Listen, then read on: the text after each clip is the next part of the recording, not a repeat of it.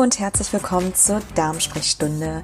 Mein Name ist Dr. Sarah Spitaler. Ich bin Wissenschaftlerin und Gründerin des virtuellen Zentrums für Darmgesundheit. Und bei mir im Podcast gibt es wissenschaftlich basiert und unabhängig Fakten und Antworten auf all deine Fragen rund um den Darm, das Darmmikrobiom und Ernährung. Heute geht es um ein Thema, was ganz, ganz viele Menschen betrifft.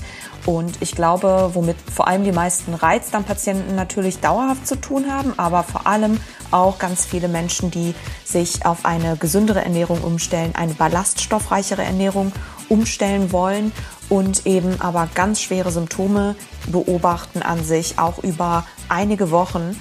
Und zwar geht es um das Thema Blähbauch.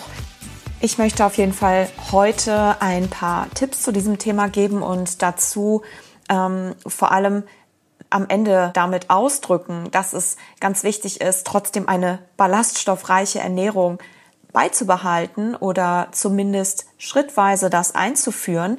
Ähm, das hat ganz, ganz viele Vorteile, da kommen wir am Ende drauf zu. Äh, aber am Anfang möchte ich einfach eine Studie zur Hilfe nehmen, die vor einigen Monaten erschienen ist. Das ist, das sind Ergebnisse aus der Omni Heart Studie. Eine äh, Studie, die eben an über 160 Patienten untersucht hat, ähm, wie eine Ernährungsumstellung sich auf die Symptomatik im Darm auswirkt. Und Genau, am Beispiel dieser Studie möchte ich einfach dir am Ende eben ein paar Tipps geben, äh, wie man idealerweise die Ernährung umstellen kann, ohne dass man dabei Symptome bekommt oder zumindest weniger Symptome bekommt. Und ähm, vor allem auch ermutigen, natürlich dran zu bleiben. Und ich möchte halt mit Hilfe dieser Studie einfach zeigen, es bestimmte Dinge gibt oder zumindest ein paar Faktoren gibt, die vielleicht sonst nicht so häufig beachtet werden. Es wird sonst immer nur davon geredet, dass Ballaststoffe möglicherweise die, ähm, die Ursache sind für die Darmprobleme. Das ist auf jeden Fall so. Das beobachtet man eigentlich in allen Studien und Leute, die jetzt hier zuschauen und das Problem haben, beobachten das an sich selbst wahrscheinlich auch, wenn sie auf eine ballaststoffreichere Ernährung umstellen, dass sie dann vermehrt Darmprobleme haben. Nur in dieser Studie ist es so, dass hier äh, untersucht wurde, ob eine bestimmte Zusammenstellung der Ernährung vielleicht Abhilfe schaffen könnte oder ob es bestimmte makrobiotische Komponenten sind, die das Ganze noch mehr stimulieren, die Fermentation der Ballaststoffe im Darm vielleicht noch weiter triggern können. Und deswegen hat man hier in dieser Studie, ähm, in der eben wie gesagt über 100, äh, also 164 Patienten von einer ballaststoffarmen westlichen Ernährung, die meistens mit ja durchschnittlich am Tag 10 bis maximal 15 Gramm Ballaststoffen am Tag auskommt, hin auf eine Hochballaststoff oder auf eine ballaststoffreiche Ernährung umgestellt. Also ballaststoffreich hieß hier in der Studie, dass es 11 Gramm pro 1000 Kilokalorien waren. Mm, das ist meiner Meinung nach ein kleiner Kritikpunkt. Wir kommen aber gleich auch noch auf die Schwachpunkte der Studie. Äh, zumindest war es ein erhöhter Ballaststoffgehalt für die Patienten oder die Probanden, die in diese Studie eben eingeschlossen wurden. Also Umstellung von einer westlichen Ernährung auf eine ballaststoffreiche Ernährung, die ähm, insgesamt eine sehr gesunde Zusammenstellung hatte mit überwiegend pflanzlich basierter Ernährung. Es war nicht rein vegan oder vegetarisch, aber überwiegend pflanzlich basiert. Und ähm, es gab also drei Gruppen. Die ähm, einer, äh, in der einen Gruppe gab es eben eine proteinlastige Ernährung, die mit äh, zu 25 Prozent des Kalorienbedarfs aus Proteinen bestand, aber hauptsächlich eben aus pflanzlich basierten Proteinen, eben Hülsenfrüchten und Nüssen überwiegend. Ähm, in der zweiten Gruppe gab es einen ähm, erhöhten Fettanteil ungesättigter Fette und in der dritten Gruppe einen erhöhten Kohlenhydratanteil. In allen drei Phasen und allen drei Gruppen war allerdings der Ballaststoffgehalt der Ernährungszusammenstellung gleich.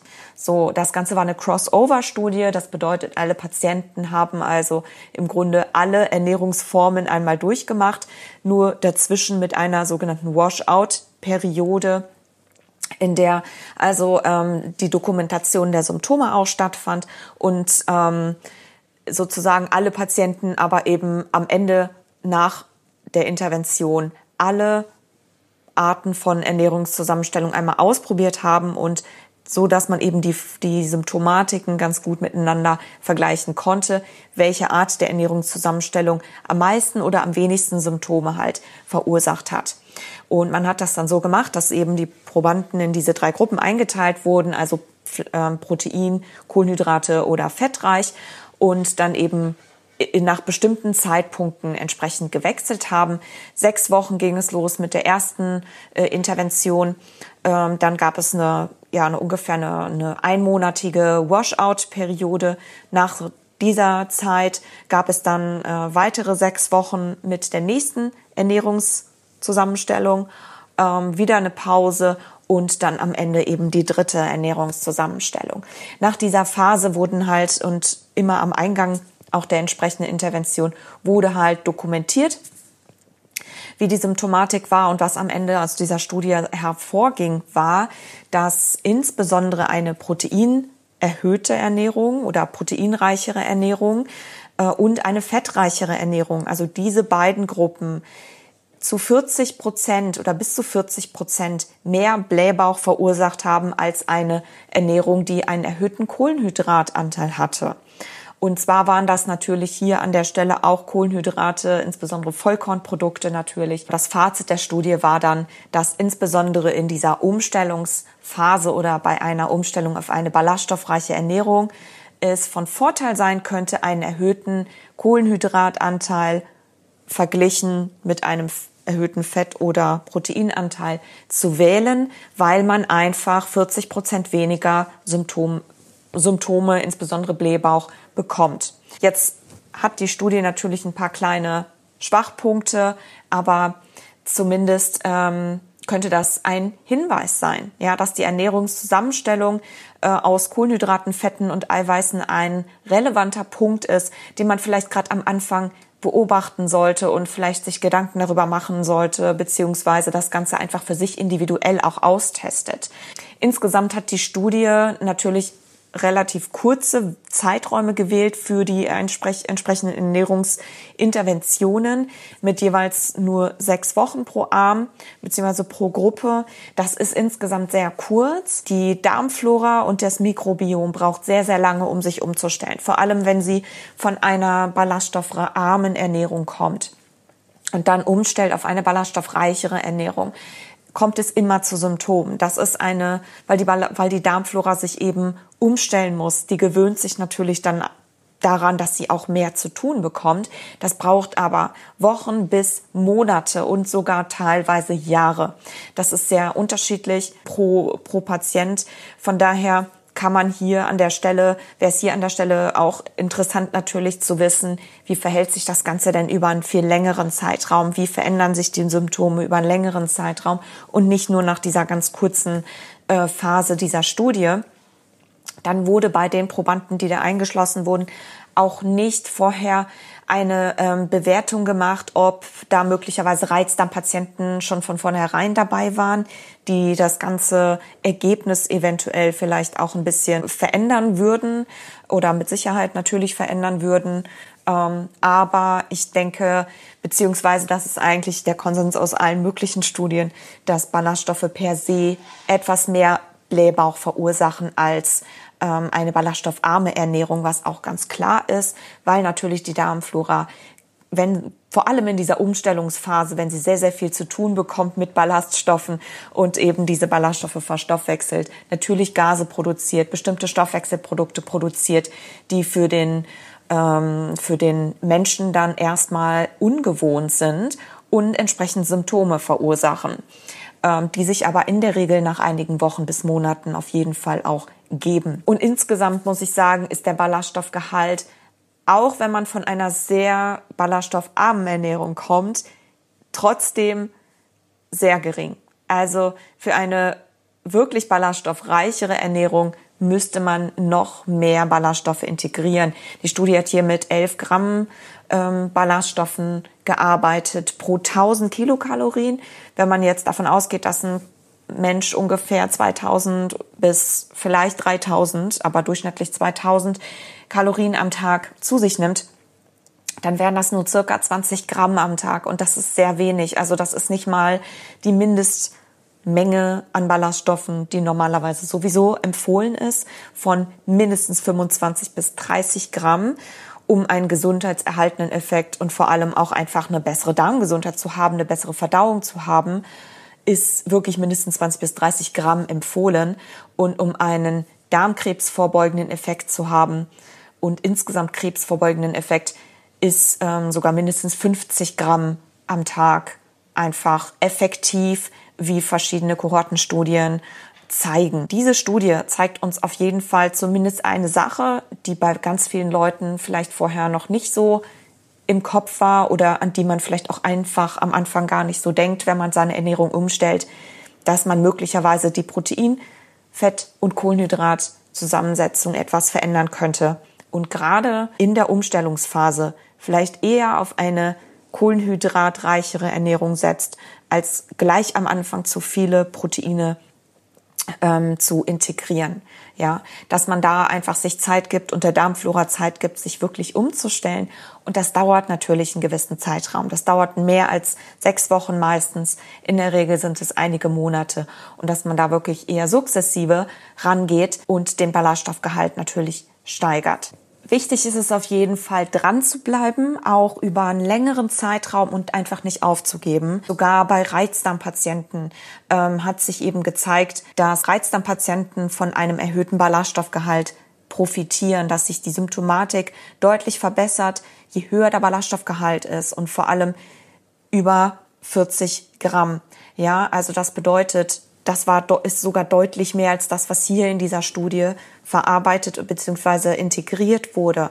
Ne? Also auch hier einfach dranbleiben und ähm, Ballaststoffe haben insgesamt, warum, man könnte sich natürlich fragen, warum sollte man jetzt Ballaststoffe essen, wenn das doch Symptome verursacht. Es hat einfach diverse Vorteile. Alle Analysen und alle Studien zeigen, ähm, Meta-Analysen zeigen, dass Darmkrebsrisiko deutlich gesenkt ist und ähm, vor allem die Darmflora, das Darmmikrobiom eine deutlich erhöhte Vielfalt zeigt ähm, und vor allem eben auch Bevölkerung, die insgesamt, das hat man in großen Bevölkerungsstudien also gesehen, die eine ballaststoffreichere Ernährung essen im Vergleich eben zur westlichen Ernährung, deutlich weniger Volkskrankheiten auftreten um, insgesamt eine bessere Verdauung, eine bessere Darmgesundheit, eine höhere Mikrobiomvielfalt und ähm, Interventionsstudien zeigen zum Beispiel, dass Ballaststoffe sehr, sehr gut geeignet sind, ähm, um das Mikrobiom wirklich auch aufzubauen, dass sie, ähm, dass Ballaststoffe antientzündliche Effekte zeigen, weil die Darmflora Stoffwechselprodukte produziert, die antientzündlich wirken. Das Ganze ähm, wirkt auch blutdrucksenkend, also Ballast, insbesondere Vollkornprodukte, aber auch Hülsenfrüchte. das hat also diverse Vorteile, dran zu bleiben. Der Leiter von dieser Studie, von der Omni-Heart-Studie, hat auf jeden Fall als Fazit dazu gemeint, dass der erhöhte Blähbauch durch die Ballaststoffe eben mit einer stärkeren und gesünderen Bakterienumstellung einhergeht und das am Ende natürlich zu einer gesünderen Darmflora führt und zu einer besseren Darmgesundheit und insgesamt besseren Gesundheit des Körpers. Und ähm, ja, von daher, es lohnt sich auf jeden Fall dran zu bleiben und da wirklich für sich so ein bisschen rauszufinden, welche Zusammenstellung aus Proteinen, Kohlenhydraten oder Fetten möglicherweise ähm, als Komponenten äh, für einen am besten geeignet ist und da einfach für sich auch so ein bisschen rum zu experimentieren. Ähm, also vor allem eben in dieser Umstellungsphase ganz, ganz wichtig. Vielleicht versuchen, weniger Eiweiß zu essen und mehr auf mehr auf Kohlenhydrate zu setzen. Das könnte also die Symptomatik verbessern, zumindest laut dieser Studie. Das kann man für einige Wochen machen und danach sukzessive eben den Eiweißgehalt auch zusätzlich erhöhen, beziehungsweise einfach den, zum Beispiel den, den Hülsenfrüchteanteil einfach ein bisschen steigern, aber wirklich ganz, ganz langsam dabei vorgehen ähm, insgesamt natürlich den Ballaststoffgehalt nicht von heute auf morgen umzustellen, sondern sich damit Zeit zu geben, sich einige Wochen bis Monate Zeit zu geben, wenn man eben Probleme an der Stelle hat. Gesunde Hülsenfrüchte, die halt einen hohen Eiweißanteil haben, aber eben auch einen sehr hohen Ballaststoffanteil, und die eben häufig diese Problematik verursachen von Blähbauch, äh, die aber meistens verträglich sind, kann ich hier empfehlen. Zum Beispiel rote Linsen, die man sehr, sehr weich kocht oder vielleicht auch Kichererbsen, die auch in Studien ähm, als, sich als relativ ähm, verträglich herausgestellt haben. Kichererbsen kann man aus dem Glas oder aus der Dose auch nehmen. Nicht nur Hülsenfrüchte, sondern eben Vollkornprodukte, ähm, Nüsse, Leinsamen und ähm, ja, das Ganze vielleicht für sich auch zu dokumentieren. Das ist auch vielleicht noch eine Empfehlung für die Leute, die das Ganze ähm, so ein bisschen verfolgen wollen für sich selbst und beobachten wollen, wie sich die Symptomatik auch verändert. Und dass sie sich vor allem verändert, ist, dass man ein Ernährungstagebuch zum Beispiel führt oder das einfach für sich so ein bisschen notiert und dokumentiert von Woche zu Woche, wie war meine Befindlichkeit, wenn ich etwas verändert habe und was habe ich verändert in meiner Ernährungszusammenstellung. Und noch ein anderer Hinweis aus derselben Studiengruppe kam, äh, war, dass möglicherweise ein erhöhter Salzkonsum auch zu Blähbauch führen kann. Das war zumindest das Outcome aus der Dash Sodium Studie, die die die über 400 Patienten untersucht hat mit unterschiedlichen, mit einer gesunden Ernährungszusammenstellung, auch ballaststoffreich und unterschiedlichem Salzgehalt und wo sich herausstellte, dass ein erhöhter Salzgehalt zu 40 Prozent mehr Blähbauch verursacht. Das heißt also, man könnte eventuell versuchen, auch mit dem Salzgehalt runterzugehen. Um das nochmal kurz zusammenzufassen, Kohlenhydrate, Eiweiße, Fette und Salz ausprobieren, für sich ein bisschen rumspielen mit der Zusammensetzung und dann vielleicht das Ganze eben dokumentieren und einfach auszuprobieren und unbedingt dran zu bleiben, ist das Allerwichtigste. Hoffentlich hat das ein paar Impulse geliefert.